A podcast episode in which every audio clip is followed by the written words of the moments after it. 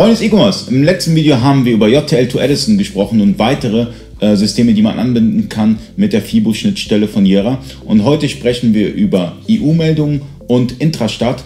Ähm, die erste Frage, was ist eigentlich Intrastat? Die Frage höre ich ganz oft. Also Intrastat ist eine statistische Warenmeldung. Wenn ich bestimmte Umsatzgrenzen überschreite, sowohl im Einkauf als auch im Verkauf, bin ich verpflichtet, meine Umsätze zu melden.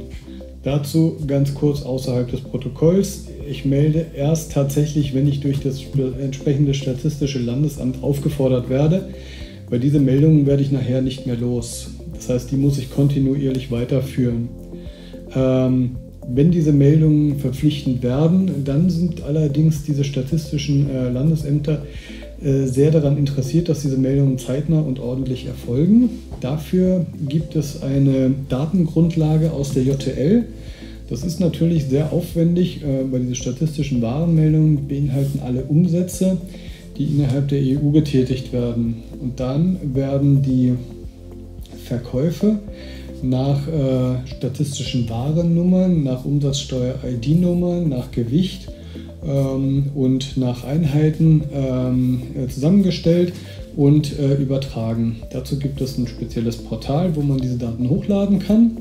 Und das äh, Add-on ähm, EU-Meldung Intrastat beschäftigt sich damit, diese Daten aus äh, dem JTL äh, Wavi zusammenzustellen und äh, so bereitzustellen, dass sie es automatisch als XML-Datei dort hochladen können. Ganz wichtig natürlich sind die EU-Meldungen. Also wenn ihr beispielsweise, ihr verkauft Pan-EU über Amazon oder erreicht Lieferschwellen, dann greift ja EU-Meldung. Genau. Das Add-on. EU-Meldung bedeutet, wenn man dann zum Beispiel seinen Text-Service hat, das könnte sein, KPMG wurde früher promotet, ähm, wir äh, arbeiten sehr gerne und eng mit DutyPay und Amazon zusammen. Es gibt aber auch noch weitere Dienstleister, die je nachdem von Amazon auch gepusht werden. Im Moment ist die Global VAT und Avask äh, da dran, die äh, man anbinden kann. Ähm, dann greifen wir auch wieder auf JTL Wavi zu, gucken, was wurde geliefert. Da ist für uns ganz wichtig, dass wir eine einheitliche Datenbasis haben. Das heißt, wir melden oder wir erzeugen die Daten, die dann weitergegeben werden an den jeweiligen Tech-Service aus genau der gleichen Daten, äh, Datenstelle her, wo auch die Daten zum Steuerberater gehen. Das heißt, wir haben eine Datenquelle mhm. zum Steuerberater und äh, für die Tech-Services und auch für Intrastat. Das heißt, Datenpflege erfolgt an einem Ort in JTL Wavi, da wird die Tarek-Nummer gepflegt, das Gewicht wird gepflegt, ähm, äh, sodass man dann eine einheitliche Datenquelle hat und die Daten sauber exportiert werden können. Das heißt, es ist ganz wichtig zum einen, dass ihr in eurem E-Commerce ERP-System, in dem Fall JTL, alle Daten hinterlegt, die genau. relevant sind und darüber hinaus, ähm, dass ihr auch die Infrastruktur herstellt, beispielsweise ähm, wenn ich weiß, dass ich eine Lieferschwelle erreicht habe oder erreichen werde, was sind denn die Schritte, die ich machen muss?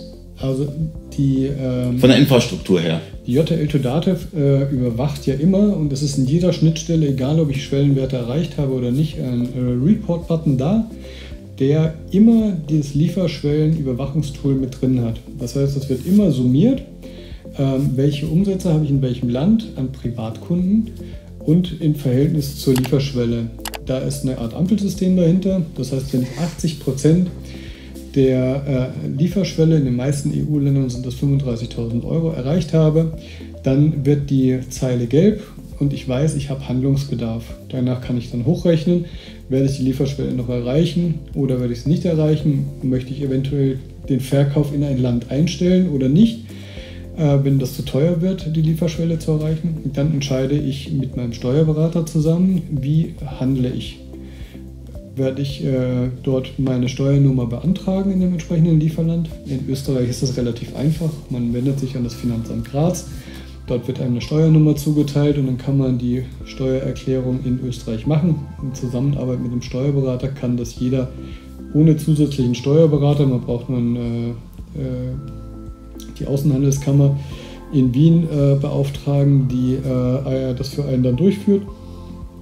Wenn man andere Länder hat, wo es teilweise auch sprachlich schwierig wird, dann bietet sich an, das über einen Text-Service wie DutyPay oder Amavat zum Beispiel zu tun. Ne? Okay, also ich habe jetzt einmal mein, meine JTL Wavi, dann habe ich JTL to Dativ Und dann wird es, wie soll ich mir das vorstellen als Händler? Wird, werden, die, werden die dann gesplittet? Das heißt, ich habe jetzt einmal Deutschland, Österreich und Frankreich beispielsweise. Das ist eine Meldung. Eine Meldung. Das heißt, wir erzeugen aus JTL to Dativ eine Meldung, die geht ans Dativ. Und wir erzeugen eine zweite Meldung, die man ausgeben kann. Die kann ich direkt als CSV-Datei bei DutyPay in den Text Hub zum Beispiel hochladen. Der Vorteil ist, dass wir jetzt alle artikelrelevanten Daten wie die Tarek-Nummer, wie die Gewichte, alles in eine Datei reinpacken. Man muss vorher keine Abgleiche mehr fahren, man muss keine Artikeldaten separat hochladen. Wir erzeugen auch für die Warenverbringung, wenn die gemeldet werden muss, die Einkaufspreise aus JTL Wavi mit raus. Das heißt, es muss auch in keinem externen System der Einkaufspreis mehr gepflegt werden.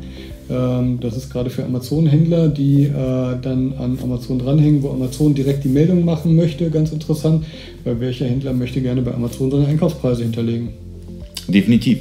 Aber mit dem Add-on EU-Meldung Intrastadt, man kriegt beides auf einmal. Das, das heißt, ist ein Paket, wo alles meldungsmäßige, meldungsmäßige drin ist. Das heißt, mit dem Add-on habt ihr beides und das heißt, meistens fängt man mit den EU-Meldungen an und dann geht man über auf Intrastadt, weil dann. Das oder ist, das ist tatsächlich unabhängig voneinander. Intrastadt meldet man ab dem Zeitpunkt, wo man vom Landesamt äh, für Statistik aufgefordert wird, die Daten abzugeben. Problem ist, dass das Landesamt für Intrastadt kommt und sagt, ich möchte gerne für das Vorjahr eine Meldung haben. Das heißt, Sie müssen immer die, äh, darauf gefasst sein, dass Sie fürs Vorjahr eine Meldung abgeben müssen. Und das ist sehr mühsam, sich dann alle Belege rauszusuchen, die Gewichte nachzupflegen, in den Artikeln die Tarek-Nummern zu pflegen. Also Tarek-Nummern sind die statistischen Warennummern. Da gibt es ein Feld in JTL Wavi im Artikelstamm. Im Und da sonstige. Zusatz, ja, sonstige. Da kann man die pflegen. Und äh, wenn das sauber gepflegt ist, äh, dann lesen wir die Daten aus und übertragen die äh, oder stellen die als XML bereit, die dann hochgeladen werden kann. Aber sie müssen halt erstmal da sein. Und die Datenpflege ist dann tatsächlich das Hauptübel. Wenn man jetzt 500 Artikel hat, dann ist das irgendwie noch bewältigbar. Mhm. Aber wir haben auch viele Händler, die 15.000 Artikel haben und da ist es dann schon eine etwas größere Herausforderung. Aber falls ihr einen Automatisierungsgrad aufbauen wollt, es ist natürlich zwingend erforderlich, ein System dahinter zu haben, also die Infrastruktur aufzubauen.